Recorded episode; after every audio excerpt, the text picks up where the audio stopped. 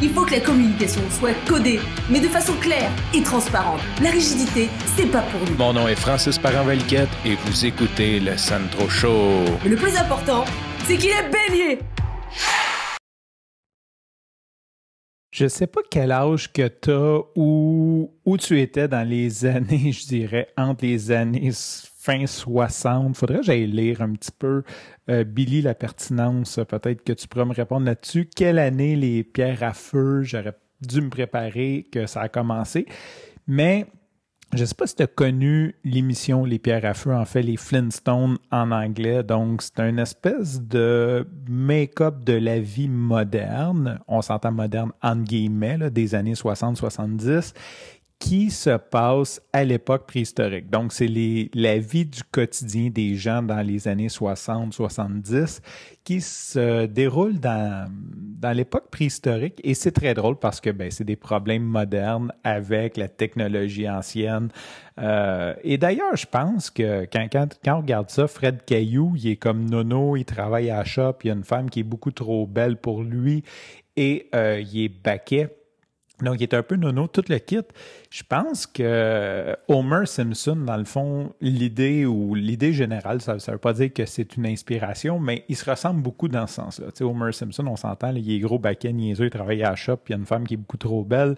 Euh, c'est un peu le même style d'ambiance, je dirais, une espèce de sitcom en dessin animé et pour moi, les pierres à feu, ben, c'était l'heure du dîner. Je revenais de l'école, j'allais dîner chez moi, je marchais un kilomètre, j'allais dîner chez moi et ça jouait à midi, de midi à midi et demi. Puis je pense qu'il fallait que je sois rentré à être 35 à l'école. Fait que souvent, je pense j'arrivais en retard à l'école pour finir les pierres à feu ou ça finissait quelques minutes avant. Ou...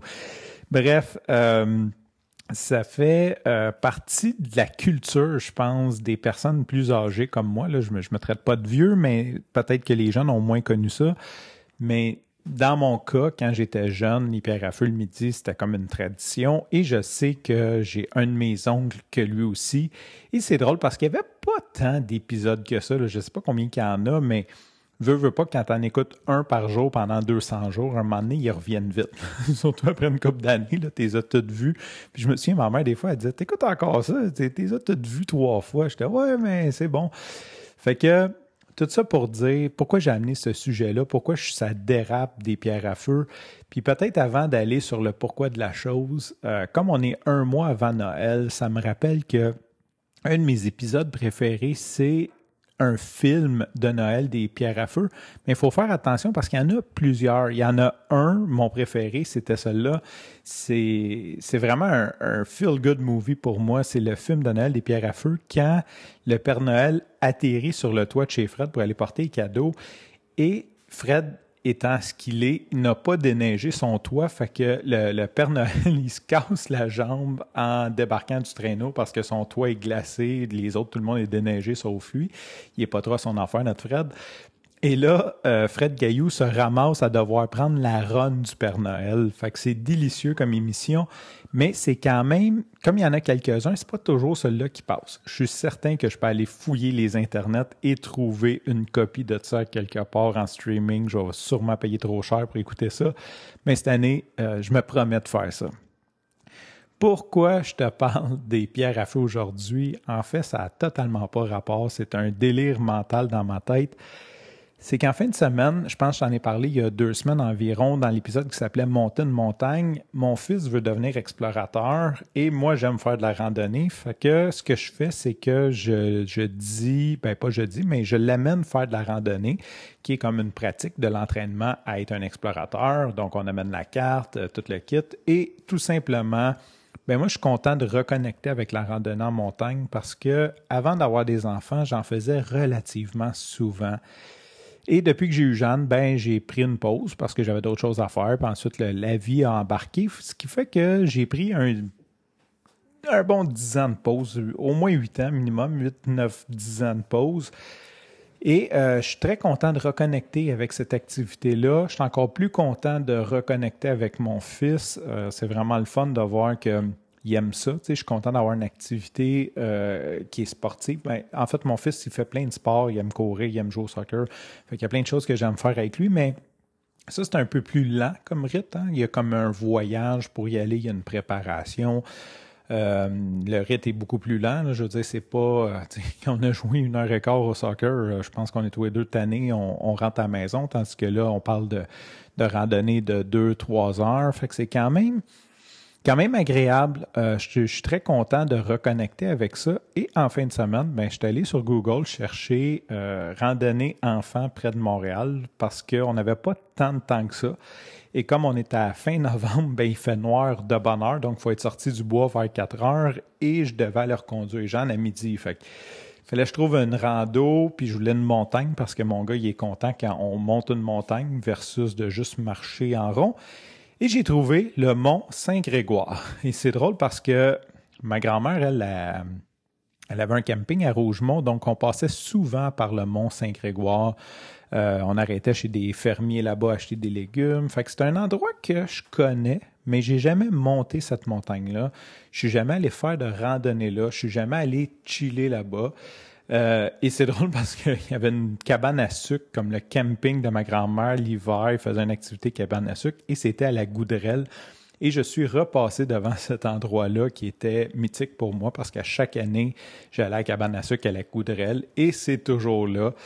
Euh, donc, tout ça pour dire, je suis allé monter le Mont Saint-Grégoire avec mon fils et ben, premièrement, je te le recommande si tu des enfants. C'est un petit parcours. C'est vraiment une montagne qui est très courte. Là. Je pense que c'est un 2,4 km. Là. Il y a comme quelques petits chemins. Tu peux peut-être te rallonger un peu. Je pense que nous autres, on a fait 3,50.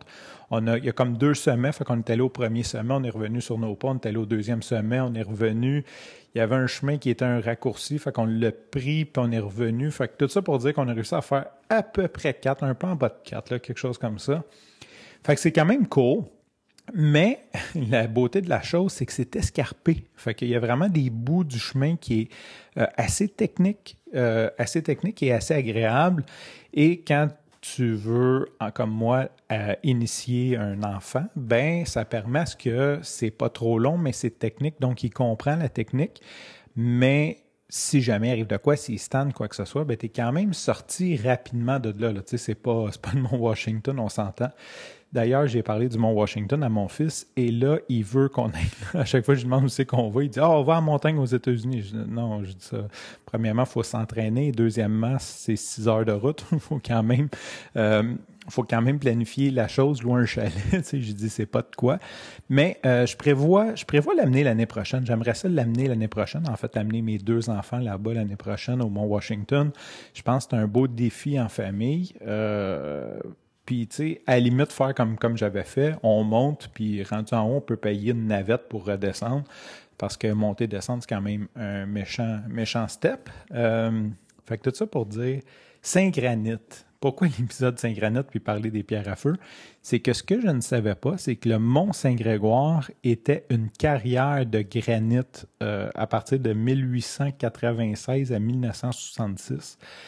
Et euh, c'est ça, fait qu'il y a des artefacts, quand tu montes là-bas, il y a des artefacts de, de la carrière, de la mine de, de granit que c'était. Donc, c'est là qu'ils creusaient les pierres, majoritairement pour euh, faire du granit, mais aussi pour les pierres tombales, qui étaient, eux, chippées. Dans le fond, la roche était chippée à Iberville où ce qu'il y avait une compagnie qui faisait euh, le traitement, donc qui polissait le, granit, qui le coupait, qui le cassait, qui le polissait, euh, qui faisait toute la mise en place. Fait c'est quand même intéressant de voir ça. Et les artefacts, c'est un peu, je sais pas si tu as déjà fait la montagne noire, qu'il y a un avion qui a crashé puis que tu peux voir les morceaux d'avion. Ben, à Saint-Grégoire, c'est cool parce qu'ils ont laissé des morceaux de moteur, il y a des structures humaines, euh, des, des, des dalles de béton, il y, avait des grues. Euh, il y a un pied, il y a une cloche, ils appellent ça la cloche euh, énigmatique, la cloche énigmatique, qui est un pied pour faire une grue. À l'époque, c'était des grues en bois. Euh, il faisait livrer le bois. En fait, il importait du bois de la Colombie-Britannique pour avoir des arbres qui étaient assez grands, assez forts, parce que dans le fond, il, comme, il fallait que ce soit un morceau, auquel il y avait des chaînes. Puis il faisait un palan, puis c'était des chevaux qui tiraient pour lever la, grue.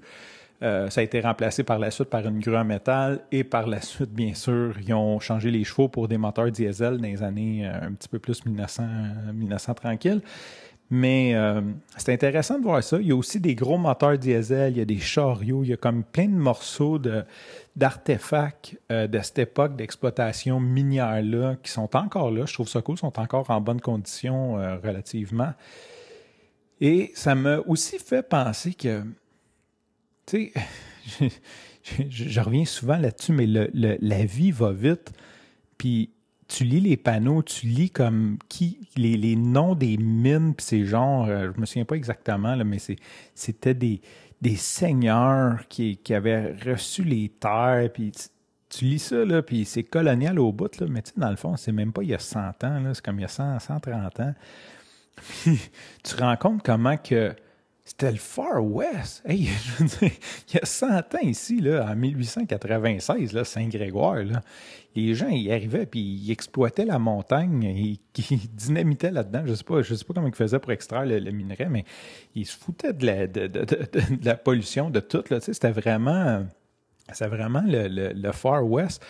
Puis, euh, je sais pas si c'est un fun fact, mais un fact, l'exploitation a arrêté en 1966 parce que ben, le ministère de l'Environnement a, arrêté pas mal toutes ces exploitations-là à ciel ouvert. En tout cas, en Montérégie, euh, ils ont arrêté toutes ces, exploitations-là pour des questions environnementales.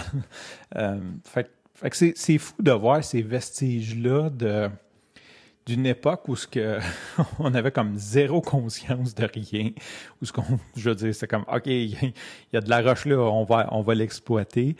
Euh, puis de penser, tu sais, sais, moi, je suis né en 83, fait que théoriquement, quand je suis né, ça faisait juste comme 16 ans que c'était arrêté. Là. Ça, je ouais, ça, faisait juste 16 ans qu'il avait arrêté l'exploitation de la mine. je veux c'est à la fois loin, puis pas si loin que ça que, que, que, que la vie était, était totalement différente.